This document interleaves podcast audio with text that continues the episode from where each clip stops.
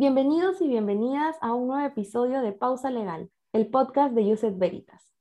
En el marco de la organización del primer seminario de Derecho Administrativo, Últimos Alcances e Innovaciones, presentamos el tema del episodio de hoy relacionado al procedimiento administrativo electrónico.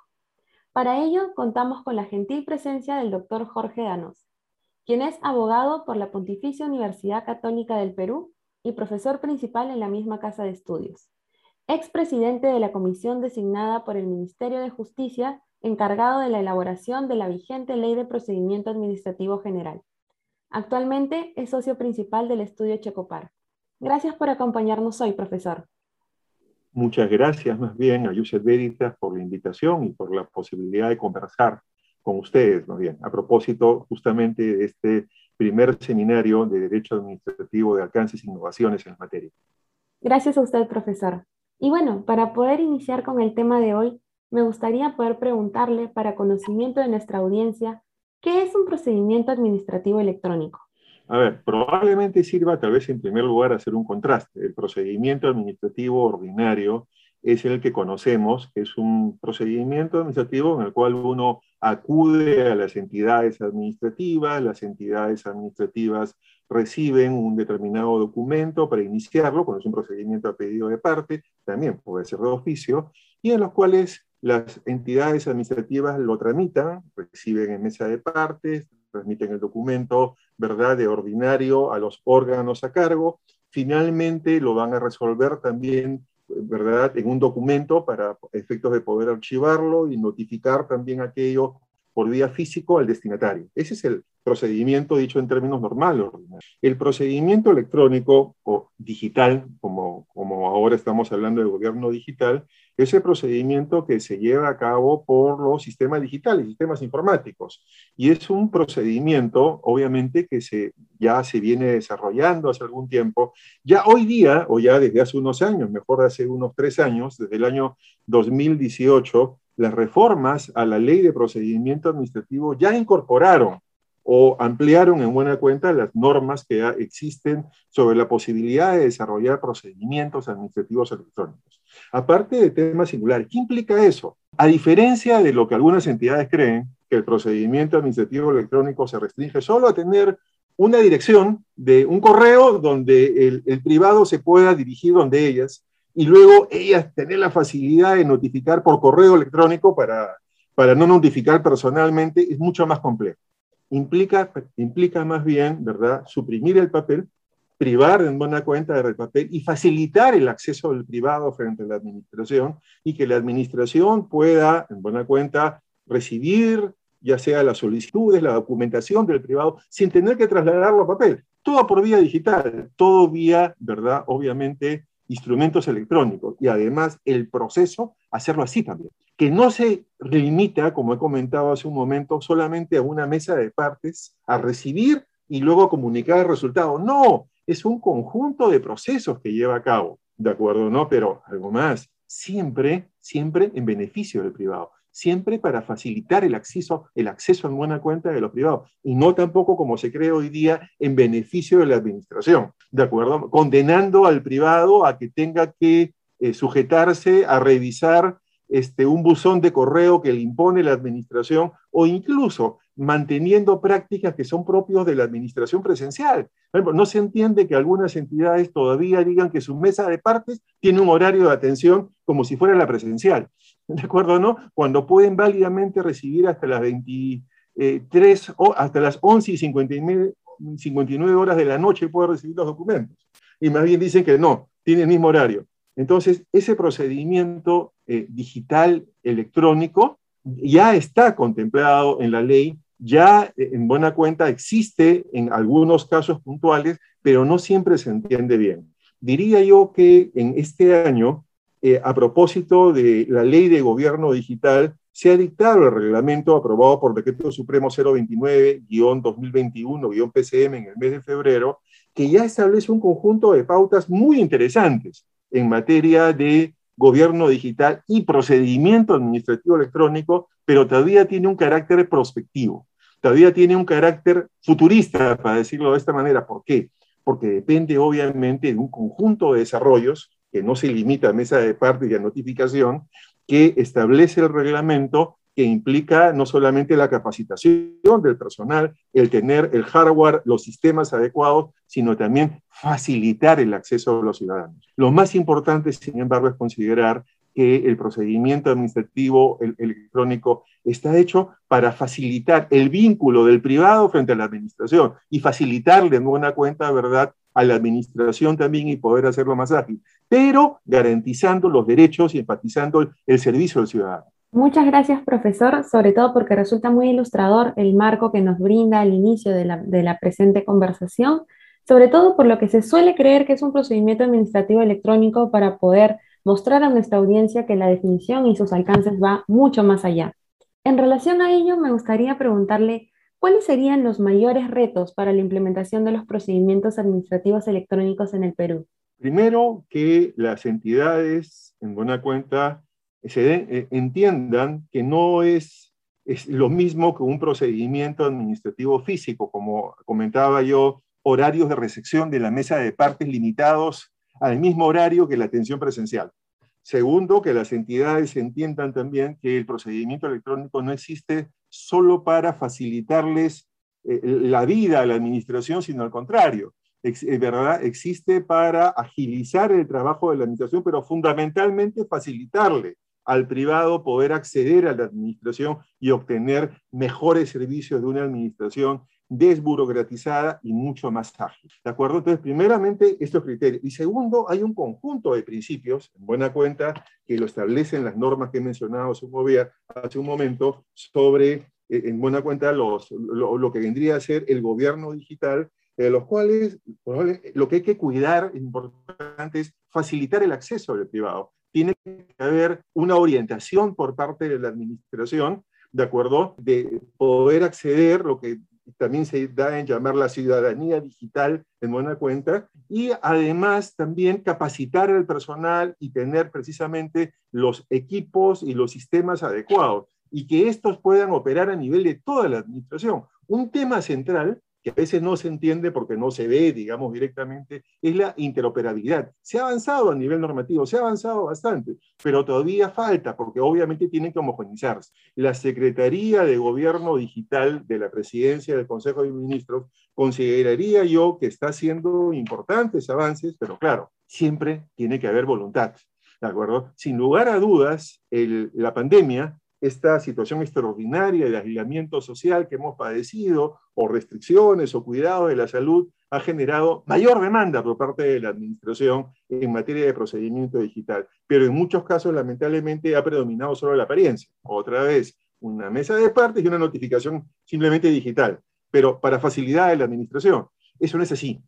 ¿De acuerdo? ¿No? Por tanto, necesitamos, no solamente es un tema normativo, es un tema de implementación, es un tema de capacitación, es un conjunto de acciones para que los procedimientos administrativos electrónicos sean realidad en el Perú y pueda mejorar el funcionamiento de la administración pública y el ciudadano sienta que se le está brindando un mejor servicio. Paradójicamente, de acuerdo o no, hoy día vemos en la televisión que no obstante que desde el año pasado tenemos esta situación de la pandemia, eh, es muy difícil a las personas poder acudir a RENIEC poder revalidar sus documentos de identidad o obtener documentos de identidad de igual inmigraciones. Es decir, los trámites más, comunes son muy difíciles y no se entiende por qué en los últimos meses eh, no hemos avanzado. Si hemos retrocedido además respecto de entidades que eh, yo sé que tienen, están a la vanguardia en buena cuenta en materia de administración electrónica, como es el caso de RENIEC y es el caso de migraciones. Por tanto, hay bastante trabajo y retos todavía por delante. Resulta muy interesante lo que nos señala, profesor, justo sobre esta idea última en relación al contexto de pandemia y su relación con el procedimiento administrativo electrónico.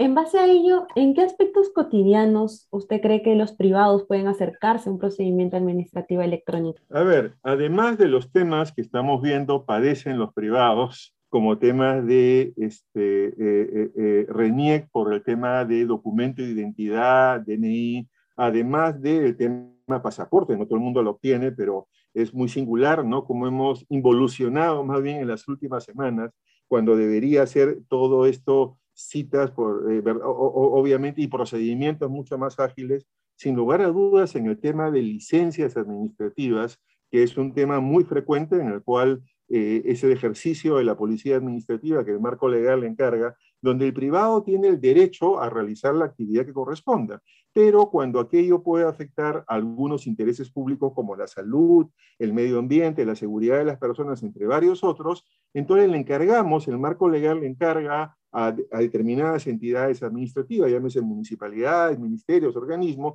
poder verificar que el privado que va a llevar a cabo la actividad cumple esos requisitos todos esos tipos de procedimientos administrativos que donde yo acudo frente a la administración para poder acreditar, para que pueda verificar que mi actividad no afecta, que es lesiva, que me otorgue un título habilitante, deberían poder llevarse a través de un procedimiento administrativo electrónico. Y así en varios otros aspectos, ¿de acuerdo? ¿no?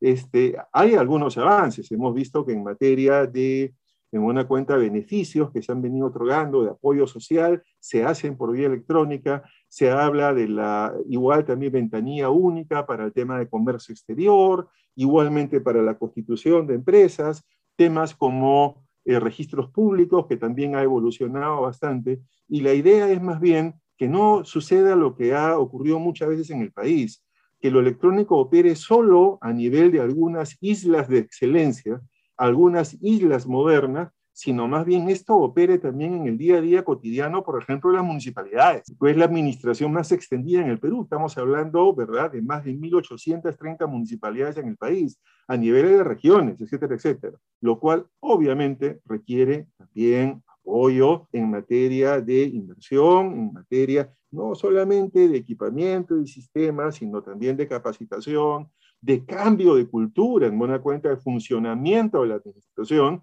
esto abarata costos, obviamente, ¿verdad? Pero sobre todo tomar en cuenta que la idea es facilitarle al privado el vínculo con la administración y mejorar en buena cuenta, hacerlo más moderna, más ágil, menos cara, el funcionamiento de la administración y evitar lo que viene sucediendo el día de hoy lamentablemente, que es estos formalismos que traban, demoran, dilatan el funcionamiento de la administración pública.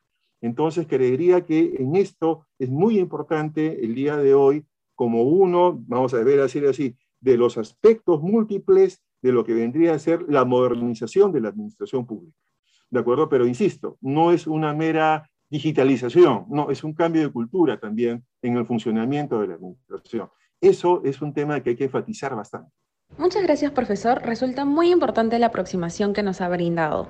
Y bueno, para conocimiento de nuestra audiencia, existirán temas mucho más próximos también sobre el derecho administrativo en el presente seminario próximo a desarrollarse. ¿Qué otros temas podremos encontrar, profesor? Creo que los cinco temas ejes que han ustedes eh, planteado en el diseño la arquitectura del seminario son los temas que corresponden además al título, ¿verdad? Que es el seminario trata sobre los últimos alcances e innovaciones. En buena cuenta, sobre las novedades, ¿de acuerdo? O en lo que podríamos decir en otros casos, una evaluación de lo que viene sucediendo y hacia dónde apunta, ¿verdad? Uno de los temas es lo que venimos conversando, procedimiento administrativo, y ahí se tratan dos grandes grupos de temas dentro del procedimiento administrativo. De un lado, lo electrónico, como estamos viendo, lo digital, hacia dónde se va, qué se necesita, ¿de acuerdo? ¿No? ¿Qué temas nuevos hay que evaluar y entender y además llamar la atención y estar preparados para poder estudiar en materia de administración digital? También todo lo relativo al tema sancionador, que es un tema del día a día, ¿de acuerdo? Da la impresión que en los últimos años, por alguna razón que un día tendrá que este, explicarse, de acuerdo mejor, hay una tendencia, en, verdad, en buena cuenta, a la utilización de las prerrogativas sancionadoras por parte de la administración en mayor medida. ¿De acuerdo? Y por tanto, en el día a día del funcionamiento de la administración pública y de los privados frente a la administración pública, el tema sancionador es muy importante, ¿de acuerdo? ¿No? Para todo lo que, ya sea desde la administración o de los privados, tienen interés en estas materias de derecho administrativo. Y además la ley en la reforma del año 2018 introdujo importantes modificaciones en esta materia sancionadora. Por tanto, creería que tanto lo procedimiento electrónico, digital, como lo referido al tema sancionador es muy importante cuando estamos hablando de alcances e innovaciones y además en el día a día. Un segundo tema eje con materia de contratación del Estado. Y ahí se ven dos grandes grupos de temas. Lo relativo a contrataciones de la ley de contrataciones o vinculado a compras de bienes, servicios u obras, y lo relativo al tema, ¿verdad?, de algunos aspectos vinculados a los contratos de APP o de concesión. En lo primero, entiendo que hay temas nuevos, entre comillas, nuevos, que se están cada vez difundiendo más, como los contratos gobierno a gobierno, ¿de acuerdo? ¿no? Entre otras materias más que también se van a ver muy importantes, el tema arbitral, etcétera, etcétera. En el otro tema, también de contrataciones, referido a concesiones, referido a APPs, entre otras materias, se va a tratar lo relativo a esta potestad que se ha ido iniciando, que ya está reconocida hace 30 años en nuestros contratos, que el Estado pueda resolver unilateralmente invocando razones de interés público. Vamos a poder estudiarlo. Eso le llaman el rescate, le llaman en otros países de la concesión. Temas así que me parecen novedosos que estamos viéndolo y en el cual los expositores van a tratar y desarrollar los alcances jurídicos nacionales y como sabe otros países. Otro tema me parece importantísimo y que no siempre se ha prestado atención desde el punto de vista jurídico es el relativo al tercer tema, ordenamiento territorial y urbanístico. Tenemos muy recientemente aprobada en el mes de julio una ley de desarrollo urbano sostenible, importante. Y por ende tenemos que prestar atención. Hay una demanda, además, hay cada vez mayor sensibilidad sobre el tema urbanístico, la necesidad de ordenamiento territorial. Entonces, me parece importante prestar, entiendo, en este caso, una este, visión jurídica de las novedades, del marco legal, de los desarrollos pendientes reglamentarios, pero me parece que también en parte técnica sobre la materia, porque el urbanismo, los abogados le damos la parte jurídica, pero obviamente son otros profesionales de otras disciplinas lo que tienen que ver lo vinculado al tema del planeamiento, lo que tiene que ver el tema de desarrollo urbanístico. Entiendo que también van a participar otros, de otras profesiones en el seminario. El cuarto tema eje tiene que ver con barreras burocráticas, que es muy importante porque tiene que ver con lo relativo a el buen funcionamiento de la administración, el cumplimiento de las normas de simplificación administrativa, las facilidades que se le den a las empresas para poder desarrollar sus actividades. Y esta es una, además, una figura muy nacional podemos enorgullecernos que el procedimiento de barreras burocráticas es muy nacional, no tiene referentes en otros países y más bien están pensando, si no lo han hecho ya en otros países, poder tomarlo como ejemplo. Creo que se ha avanzado bastante, se ha potenciado bastante y es importante, por ende, ¿verdad?, que se pueda difundir la interpretación, los cambios que se han hecho hace unos, en el año 2018 y cómo viene operando y qué se necesita también cambiar para hacerlo más operativo. Y finalmente lo relativo a un tema esperado, central en materia de reforma de la administración pública, la modernización, que es la reforma del servicio civil. ¿En qué estamos? ¿Qué ha sucedido luego de tantos años de la ley del servicio civil? ¿De acuerdo o no? Y esto conlleva además probablemente evaluaciones, es decir, se nota, ah, es decir, ¿qué ha pasado con el tema de los CAS? ¿Qué ha pasado con el tema de negociación colectiva? ¿Hasta dónde se ha llegado en buena cuenta en la implementación del servicio civil? ¿Qué podemos esperar, además, en una época en la cual pareciera que no se tiene muy presente la lógica de reforma del servicio civil y lo que predomina son más bien agendas sindicales? ¿De acuerdo? ¿No? Por tanto, y es importante. Y algo más, ¿de qué manera opera que incrementemos las posibilidades de sanción del servicio civil? Se ha restituido a la Contraloría la potestad de sancionar. ¿Es conveniente? ¿Es buena en verdad? ¿Es indispensable? ¿Es necesaria? Yo creería que no, pero esos temas entiendo que también van a ser materia de tratamiento a propósito de la ley que, por ejemplo, restablece la potestad de aplicar la responsabilidad administrativa funcional a los servidores, que ya ha habido antes, creo que con mal resultado, pero es un tema que se verá en todo caso, ¿verdad?, en, en el seminario, ¿sí? Y este, con un nuevo reglamento que ha aprobado Contraloría. Entonces, ¿cuál es la visión? ¿Qué tener en presente? Creo que estos cinco temas que han escogido muy bien, procedimiento, contratos, ordenamiento territorial y urbanismo, lo relativo a barreras burocráticas y reforma del servicio civil, creo que son temas que permiten brindar a los que participen en el seminario una visión panorámica completa de las eh, eh, reformas, de los alcances, innovaciones y el futuro que se espera para estos regímenes legales. Me parece muy importante la manera como eh, el, el poder participar en este seminario. Muchas gracias, profesor. Ha sido un gusto para nosotros contar con su participación en el presente episodio. ¿Le gustaría brindar unas palabras de despedida? Sí agradecerle a Yuset Veritas, felicitarlos por el interés en poder desarrollar, como siempre lo han hecho, eh, con mucha calidad, además, en todas sus actividades académicas, ¿de acuerdo? ¿no? La posibilidad de que eh, puedan presentarse, de que puedan, eh, en buena cuenta, conversarse con los interesados en la materia, unos series, un conjunto de temas que me parece centrales, en buena cuenta, tanto en el funcionamiento de la administración como de la perspectiva de la disciplina del derecho administrativo.